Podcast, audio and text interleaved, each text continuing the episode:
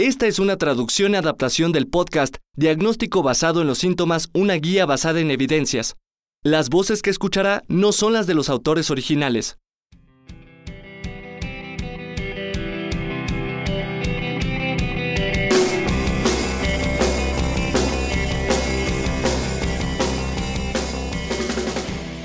Soy Adam Sifiu. Y yo soy Scott Stern. Bienvenidos al episodio 6.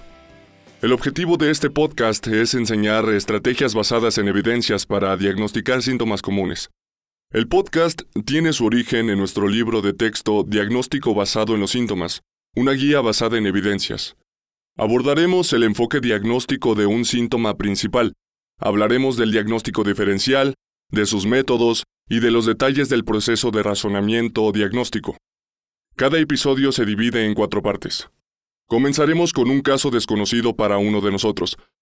Luego analizaremos cinco características importantes que ayudarán a diagnosticar con precisión la causa del síntoma. Después volveremos a nuestro caso y terminaremos con una revisión de información relevante. Conceptos erróneos comunes, aspectos que nos molestan o nos inquietan, y conocimientos relacionados con el síntoma estudiado. Los casos que comentamos proceden de nuestra experiencia clínica pero nunca se revisarán casos de pacientes reales a fin de proteger su privacidad. La mayor parte de las veces presentaremos combinaciones de los expedientes de diferentes pacientes. Nuestro tema de esta semana es la hemorragia gastrointestinal. Adam, hoy tú eres el experto. ¿Tienes algún caso que presentarme? Sí. Se trata de un varón de 65 años sin antecedentes médicos que se presenta con un dolor torácico de esfuerzo de aparición reciente. Notó un dolor sordo en el pecho y falta de aliento durante la caminata a paso ligero que acostumbraba hacer todas las mañanas. Los síntomas han estado presentes durante unas cuatro semanas. Dice que al principio apenas los notaba, pero se agravaron lo suficiente como para solicitar valoración. Por lo demás, se encuentra asintomático. Sus antecedentes personales no son de importancia para el padecimiento actual se sometió a una prueba de esfuerzo un año antes como parte de una revisión médica programada. El interrogatorio por aparatos y sistemas fue normal, y no se informaron cambios en el hábito intestinal. No informó de cambios en el apetito ni de la presencia de náuseas o vómito. El único dato relevante en el último año fue la pérdida de 5 kilogramos, pero no le dio importancia porque estaba excedido de peso. En su expediente se encontraba documentada la pérdida de peso con respecto a la última valoración un año antes. Es un caso interesante, porque nuestro episodio de hoy habla de hemorragia gastrointestinal, pero este paciente solicitó valoración por dolor torácico, así que tendremos que unir estas dos manifestaciones clínicas. Uno de los primeros diagnósticos que debe incluirse en el diagnóstico diferencial es la cardiopatía isquémica, porque el paciente tiene 65 años y, sin importar si tiene o no factores de riesgo, se encuentra en un grupo de edad de alto riesgo. Hace un año le realizaron una prueba de esfuerzo que supongo fue normal. Sin embargo, con la información disponible, no se puede descartar la posibilidad de que se encontraran anomalías. Es raro ver personas con anemia que acudan con manifestaciones de cardiopatía isquémica suficientemente intensas, como dolor torácico y disnea con el esfuerzo. Por eso, es razonable que los pacientes con dolor torácico sean sometidos a exámenes como biometría hemática completa y un electrocardiograma. Si se encuentra algo que llame la atención en la biometría hemática, podrían considerarse pruebas adicionales. Otro dato interesante es que su médico familiar indicó cinco años antes una colonoscopía, que fue completamente normal, y le sugirieron repetir la colonoscopía en siete años. En el consultorio le tomé un electrocardiograma a este paciente, y el resultado fue normal. Diez años antes le practicaron otro, que también resultó normal. Solicité exámenes de laboratorio y lo envié de alta a su domicilio.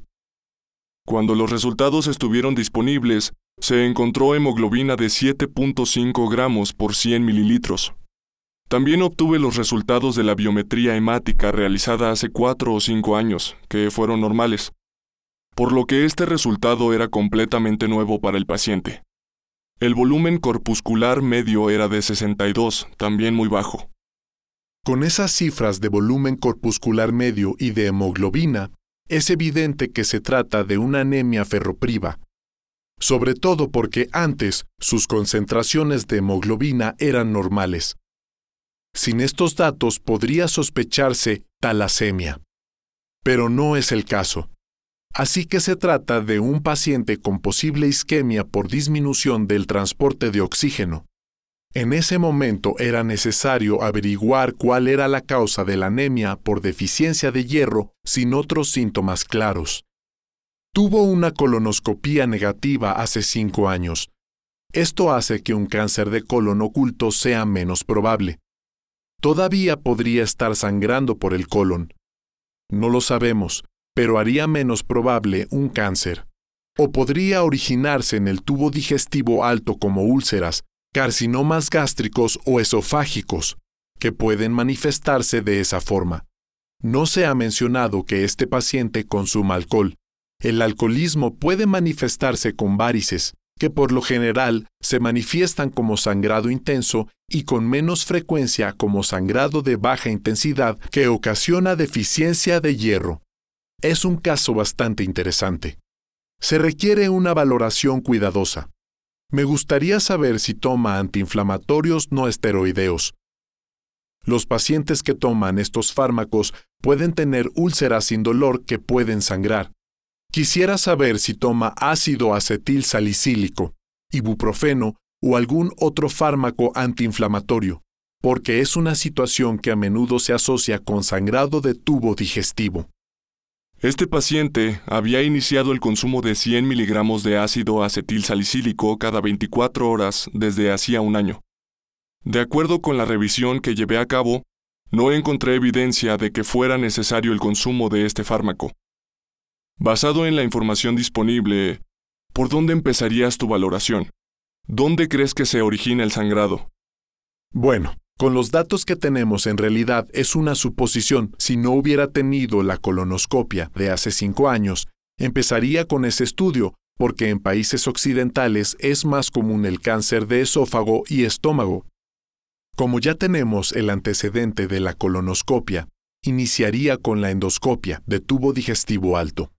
Sin importar por dónde empieces, si no obtienes un resultado positivo, es necesario continuar por el otro extremo del tubo digestivo. Supongo que se trata de una úlcera en el tubo digestivo alto. De acuerdo. ¿Tiene algo que ver la pérdida de peso? Sí, entre las causas de hemorragia de tubo digestivo que pueden provocar pérdida de peso están las úlceras. Una proporción significativa de personas con úlceras se presentan con pérdida de peso. El estudio diagnóstico apropiado para la pérdida de peso inexplicable es la endoscopia. El cáncer de colon puede manifestarse de la misma forma sin el antecedente de dolor abdominal o diarrea. Es poco probable que se trate de enfermedad intestinal inflamatoria que hubiera ocasionado anemia y pérdida de peso. Muchas de las otras causas de hemorragias ocultas, como la angiodisplasia, no suelen causar pérdida de peso y la hemorragia diverticular no suele manifestarse con hemorragia microscópica de baja intensidad, sino como hemorragia masiva. Así que confirmo, sospecho más una enfermedad de tubo digestivo alto que de colon. De acuerdo.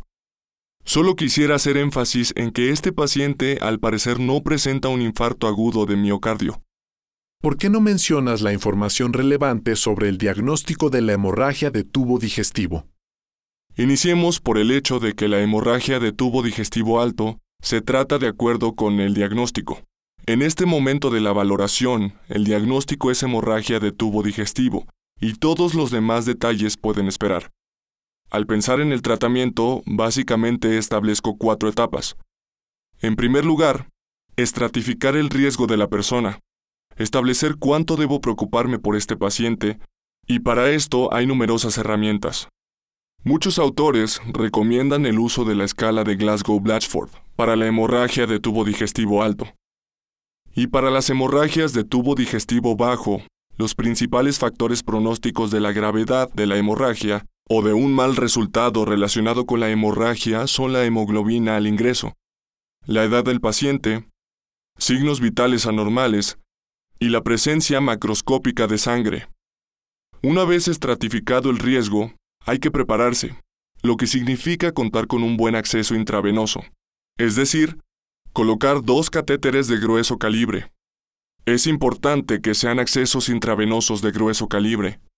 Si recordamos los aspectos físicos, la velocidad de flujo a través de un catéter es igual a la diferencia de presiones entre el sitio de entrada y salida del líquido de forma que corresponda al cambio de la presión multiplicado por el valor de pi, multiplicado a su vez por el radio del catéter a la cuarta potencia. Utilizar un catéter de grueso calibre incrementa mucho el flujo. Cada vez que se disminuye el diámetro del catéter intravenoso, se reduce el flujo en una potencia de 4. Luego, esto se divide entre 8 veces la viscosidad del líquido multiplicada por la longitud del catéter, Recordemos que no se puede modificar la viscosidad, por ejemplo, de la solución salina o de la sangre. Por eso se prefieren los catéteres intravenosos periféricos cortos de grueso calibre. Los catéteres centrales no suelen ser de grueso calibre y además tienen el inconveniente de ser muy largos. Sin embargo, suele pensarse que los catéteres centrales son la mejor forma de administrar soluciones parenterales. Sí, claro. Y en este caso, incluso si se contara con un acceso central, sería preferible colocar un acceso intravenoso periférico. Una vez que se ha estratificado el riesgo, se continúa con la reanimación. Se inicia el tratamiento con soluciones parenterales, por ejemplo, solución de Ringer con lactato o solución salina isotónica. Y luego se valora el inicio de la transfusión de hemoderivados. Aún hay controversia sobre cuándo debe iniciarse la transfusión, pero en términos generales, si un paciente pierde grandes cantidades de líquido, se inicia la transfusión. Por lo general se dice que una pérdida de sangre de 30% del volumen circulante, que es difícil de cuantificar en una persona con hemorragia, aunada a taquicardia, hipotensión, taquipnea y disminución del gasto urinario hace necesario iniciar la transfusión. Si ya se han administrado 2.000 mililitros de soluciones parenterales y continúa el déficit de volumen circulante, se inicia con hemoderivados. Si ocurre sangrado continuo y las concentraciones de la hemoglobina son inferiores a 9 gramos por 100 mililitros, debe administrarse sangre. Tal vez ahora somos más cautelosos porque contamos con más información. Se ha sugerido que las transfusiones pueden retrasarse hasta que las concentraciones de hemoglobina disminuyan por debajo de 7 gramos por 100 mililitros, pero esto no es completamente cierto cuando hay sangrado activo. Existe una tendencia marcada a no administrar sangre, pero la situación se vuelve completamente diferente cuando se atiende a un paciente con hemorragia activa. Eso es cierto. Y para finalizar este primer punto, debe decidirse cuál es el tratamiento inicial, ya sea específico o empírico.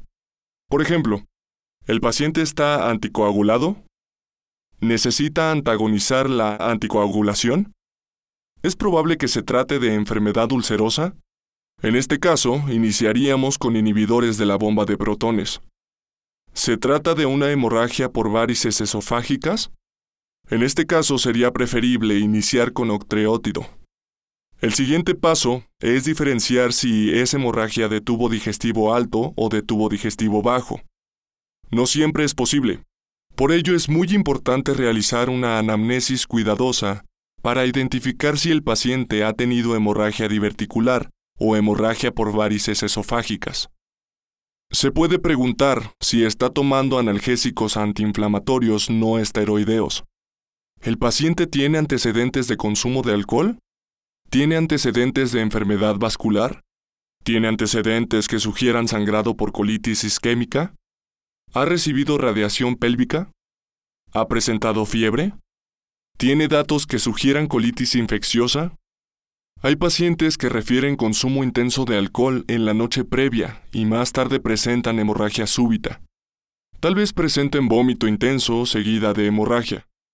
En este caso, se pensaría en síndrome de Mallory-Weiss. y luego continuamos con las características clínicas.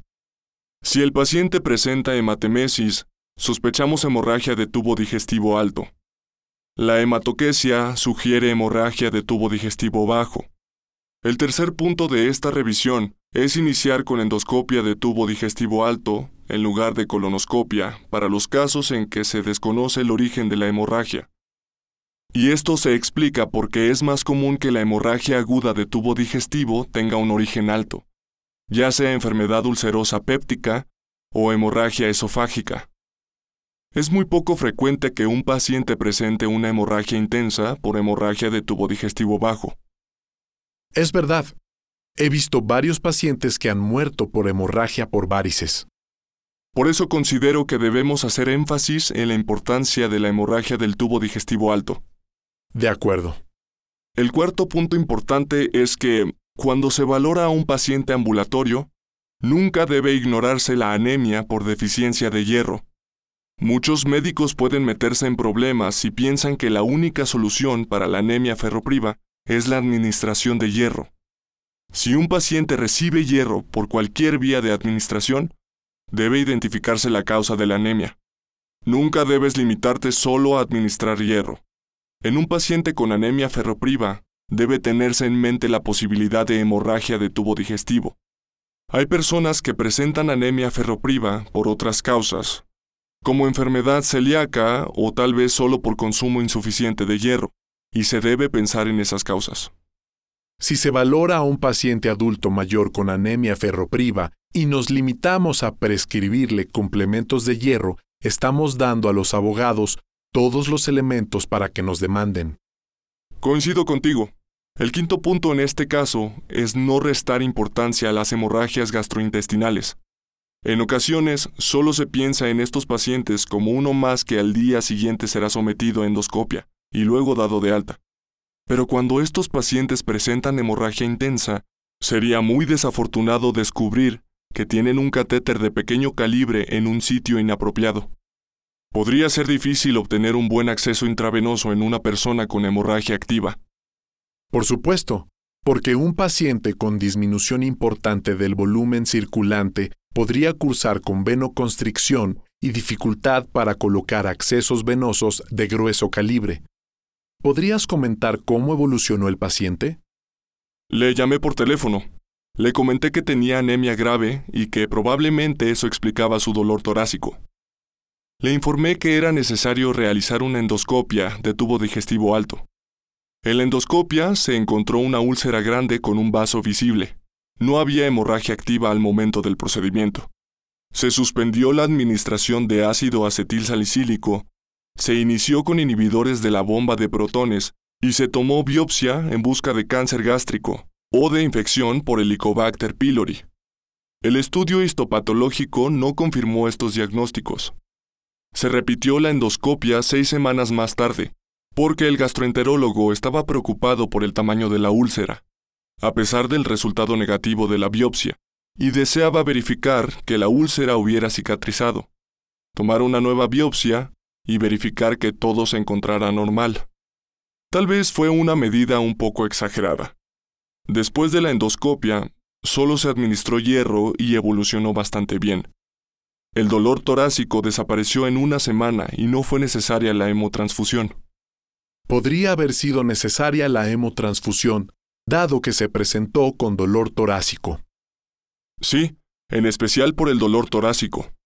Si el paciente presentó buena evolución, vale la pena preguntarnos si debimos habernos preocupado más e iniciar la hemotransfusión. En su momento el paciente presentó buena evolución y por lo tanto no la consideramos. Como has dicho, yo a veces solicito demasiadas pruebas. Creo que podría argumentarse que no era necesario realizar una prueba de esfuerzo, dado que el paciente se encontraba asintomático y posiblemente su dolor torácico tenía relación con la anemia, aunque en el mejor de los casos se detectaría enfermedad ateroesclerótica asintomática en ese momento. Aunque reconozco que había razones para no realizar la prueba de esfuerzo, Probablemente yo lo hubiera solicitado por mis sesgos personales. En este caso, ¿qué decisión tomaste? No solicité la prueba de esfuerzo, pero estoy de acuerdo. En su momento era una decisión difícil. Ahora hablemos de información relevante, conceptos erróneos comunes y aspectos que nos molestan o nos incomodan. Adam, ¿quieres comentar algo sobre los pacientes con hemorragia de tubo digestivo? Esta primera información podría parecer sorprendente. La presencia de coágulos en heces tiene una razón de probabilidad de 14 para hemorragia de tubo digestivo bajo. Si se observan coágulos en las evacuaciones, es muy probable que la hemorragia del paciente se origine en un sitio distal al ligamento de Treitz. La información relevante que quiero comentar es que la presencia de evacuaciones de color negruzco, la presencia de sangre o sangrado en pozos de café durante el vómito o la aspiración con sonda nasogástrica son datos que sugieren hemorragia de tubo digestivo alto con cocientes de probabilidad mayores a 10. La presencia de heces melénicas tiene un cociente de probabilidad de 25 para hemorragia de tubo digestivo alto. La presencia de evacuaciones melénicas y el vómito con sangre o en pozos de café sugieren hemorragia de tubo digestivo alto. Estupendo. Muy bien, ahora continuemos con conceptos erróneos comunes. Una idea errónea es que, en un caso como el que presentamos, con hemorragia oculta de tubo digestivo, todo lo que se necesita es una colonoscopia. La mayoría de los expertos hoy en día y la mayor parte de las guías clínicas recomiendan hacer una endoscopia de tubo digestivo alto, y si esta es negativa, realizar una colonoscopia en pacientes con resultado positivo en la búsqueda de sangre en heces y con anemia ferropriva. Si se encuentra cáncer de colon, no es necesario continuar con el estudio diagnóstico. En la mayor parte de los casos, en la colonoscopia se podrían observar datos relacionados con colitis, pólipos y divertículos, trastornos que no son una causa definitiva de anemia ferropriva. Es un buen punto. Sería muy fácil detenerse después de encontrar un pólipo. Y prácticamente todo el mundo tiene pólipos. Así es. Un error común es creer que un hematocrito normal descarta una hemorragia significativa. Eso es totalmente incorrecto. Cuando hay una hemorragia se pierde sangre entera. Lo que queda en los vasos sanguíneos es sangre entera con la misma concentración que antes de la hemorragia, hasta que ocurre la dilución con soluciones parenterales o con la administración de líquidos orales. Cuando un individuo presenta una hemorragia activa, por ejemplo, después de una herida penetrante de abdomen o una hemorragia masiva de tubo digestivo, el hematocrito permanecerá en las mismas cifras por un tiempo. No puede utilizarse esta medición para valorar la gravedad. Existen estudios más avanzados para realizar la valoración de la gravedad del sangrado. Correcto. Así que en personas con traumatismo penetrante y hemorragia, las primeras biometrías hemáticas son normales. Tiene sentido. ¿Hay algo que te moleste o que te cause incomodidad? Claro que sí. Me molesta que cualquier paciente se considere experto en diagnósticos. Ocurre muy seguido. En ocasiones le pregunto al paciente qué piensa de sus manifestaciones clínicas, porque a menudo tienen algo que añadir. Pero los pacientes suelen responder, tengo hemorroides. Esta es una información que debe ignorar el médico, porque suele basarse en lo que se menciona en los comerciales de televisión. Un estudio muy bien realizado analizó a 201 pacientes que acudieron a consulta por diversos síntomas. Los investigadores hicieron que los pacientes respondieran un cuestionario relacionado con el interrogatorio por aparatos y sistemas. Los que mencionaron síntomas de hemorragia rectal fueron sometidos a un estudio exhaustivo para investigar la causa. Fue sorprendente que estas 201 personas que habían presentado hemorragia rectal no presentaron síntomas suficientemente graves como para referirlos al médico. 24 de ellos presentaron enfermedad grave. 13% tenían pólipos, en 6.5% se detectó cáncer de colon y en 4% enfermedad intestinal inflamatoria. Las personas con mayor riesgo fueron las de más edad, las que tenían evolución corta con la hemorragia y las que realmente veían sangre mezclada con las heces en lugar de sangre solo en el papel higiénico. Es importante destacar que no se encontraron cánceres en pacientes menores de 50 años. Fue una muestra pequeña de 210 pacientes, pero no suele haber cáncer en pacientes menores de 50 años. En 6 de 37 pacientes se encontró una fuente clara de hemorragia rectal, de forma que los pacientes con hemorroides confirmadas por visión directa o anoscopia también tuvieron pólipos o cáncer de colon. Eso da bastante miedo. Sí. Así que la moraleja de la historia es que conviene tener menos de 50 años. Una conclusión a la que podemos llegar es que si un paciente mayor de 45 años refiere hemorragia rectal, hay que realizar una anamnesis y una exploración cuidadosas, pero invariablemente debe solicitarse una colonoscopia. Claro, claro.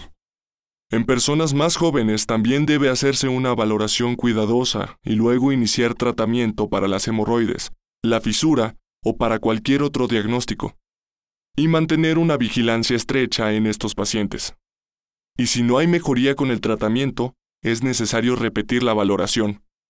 El error consiste en no realizar una buena valoración. Es verdad. Otro aspecto que me incomoda tiene que ver con los antiinflamatorios no esteroideos. Los pacientes llegan al hospital y niegan tomar estos fármacos, pero en la anamnesis cuidadosa se descubre que sí los están tomando.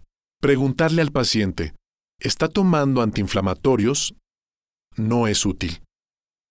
Mejor les pregunto por cada uno de los antiinflamatorios no esteroideos, en específico por el ácido acetil salicílico, y luego les pregunto qué toman cuando tienen dolor.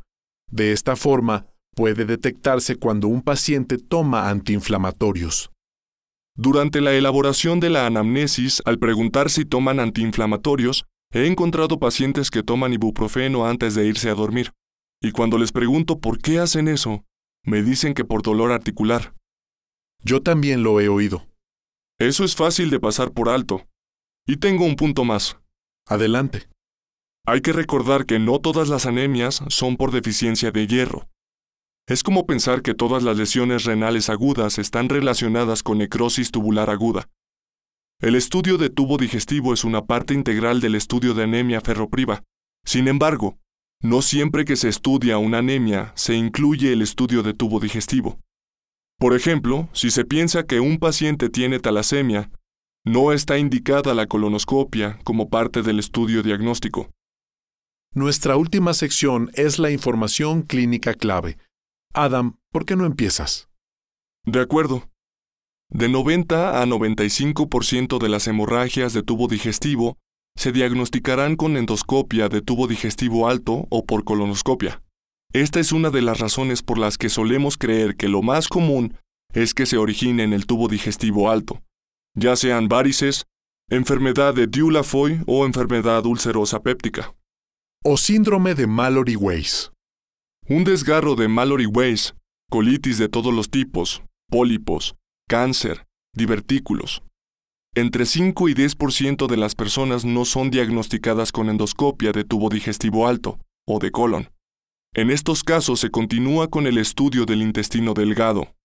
Y a diferencia de hace 10 o 15 años, Ahora somos bastante buenos estudiando el intestino delgado. Eso tiene que ver con la cápsula endoscópica y con todas las endoscopias avanzadas que podemos hacer. En ese 5 a 10% de los casos en que no se hace el diagnóstico con serie esófago gastroduodenal o colonoscopia, 75% de esos pacientes tendrá un sangrado que se origina en el intestino delgado.